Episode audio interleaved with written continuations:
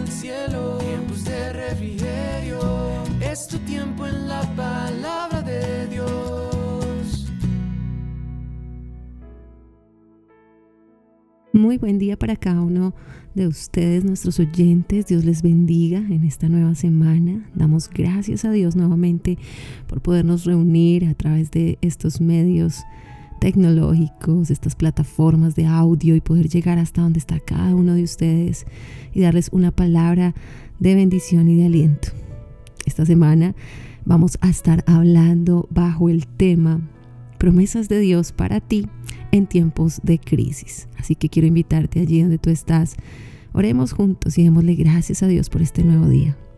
Padre maravilloso, hoy nos acercamos a ti, Señor, con un corazón sincero, agradecido, diciéndote, Señor, gracias una vez más por por todos los beneficios, las bendiciones recibidas. Gracias porque siempre has estado con cada uno de nosotros en momentos difíciles, en momentos de crisis, en momentos de tribulación, Señor. Tu mano se ha extendido a nuestro favor y has estado dándonos fuerza, fortaleza cuando más lo necesitamos. Señor, pedimos que en esta semana seas hablando a cada uno de nuestros corazones conforme a nuestra necesidad. En el nombre de Jesús. Amén y amén. Bien, y el título del devocional para el día de hoy es Yo estaré contigo.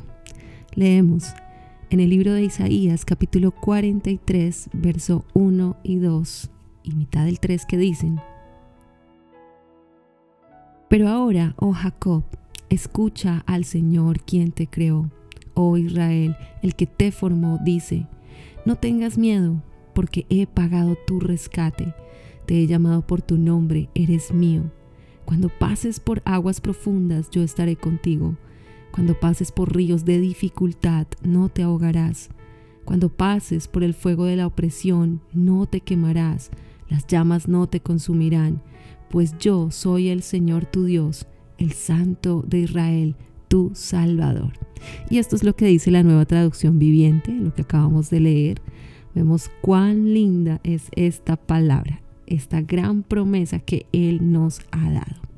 Y en este capítulo, lo que Dios está queriendo decirle a su pueblo es que a pesar de sus fracasos, de ese fracaso espiritual, Él le seguirá mostrando misericordia y los restaurará derramando más de su amor.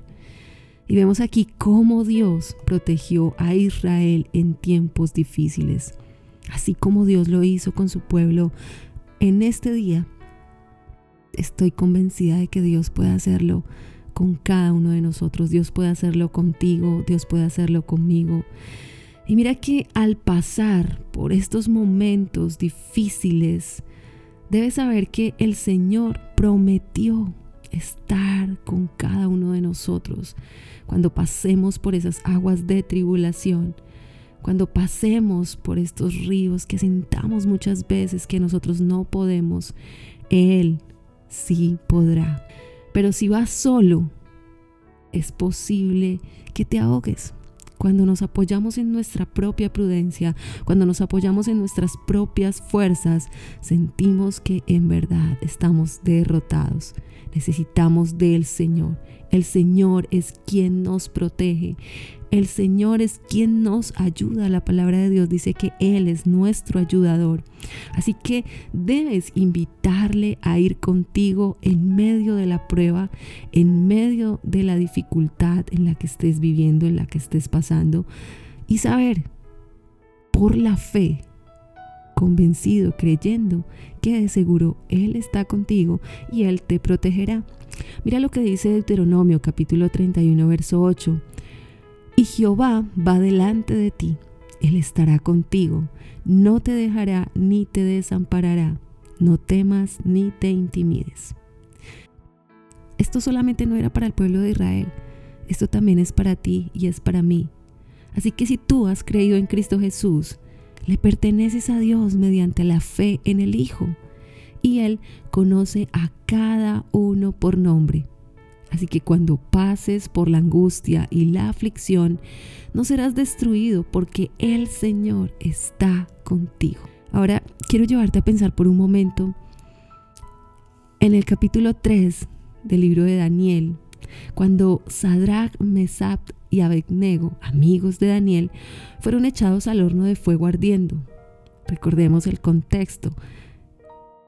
Querían que ellos se doblegaran ante una estatua. Que si ellos no, hacían esto, recordemos que ellos echarían, serían echados a, ese lago de fuego ardiendo. Pero ellos le responden al rey Nabucodonosor con certeza en el versículo 17, donde le dicen, es que nuestro Dios, a quien servimos, puede librarnos del horno de fuego ardiendo. Dice que luego ellos fueron atados.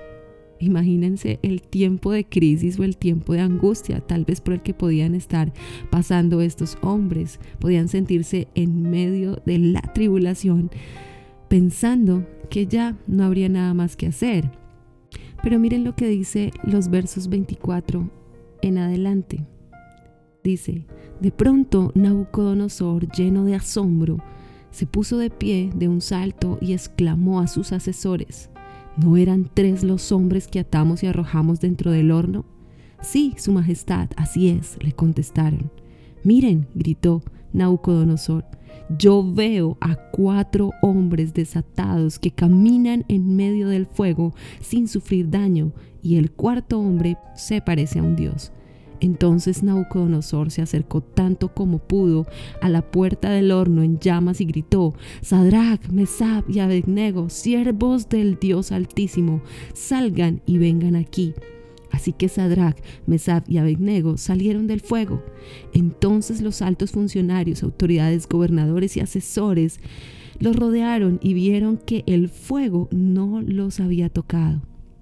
No les había chamuscado ni un cabello, ni se les había estropeado la ropa, ni siquiera olían a humo. Entonces Nabucodonosor dijo, Alabado sea el Dios de Sadrach, Mesab y Abednego envió a su ángel para rescatar a sus siervos que confiaron en él, desafiaron el mandato del rey y estuvieron dispuestos a morir en lugar de servir o rendir culto a otro Dios que no fuera su propio Dios. Wow, ellos tenían una fe que confiaba en Dios y le obedecía sin considerar las consecuencias. La promesa de Dios en ellos se cumplió. En medio de la tribulación y la crisis, el Señor estuvo con ellos. Nunca los dejó, al contrario, los libró de la muerte, los guardó, los protegió. Ellos tuvieron una gran prueba de fe. ¿Y tú? Oremos, Padre, gracias por esta palabra. Gracias porque tú estás con cada uno de nosotros en medio de las crisis, en medio, Señor, de las pruebas. Tú has prometido estar con cada uno de nosotros, Señor, y nosotros te adoramos por eso, te bendecimos. Padre, yo quiero pedirte que tú guardes la vida de cada persona que me escucha en este día, que le protejas, que le ayudes también en esos momentos de dificultad, que lo saques victorioso, Señor, al otro lado, en el nombre de Jesús. Amén y amén. Bien familia y amigos, no olviden adorar para que vengan de la presencia de Dios a cada una de sus vidas tiempos de refrigerio. Quien les habló en este día, la pastora Nidia Aponte. Dios te bendiga.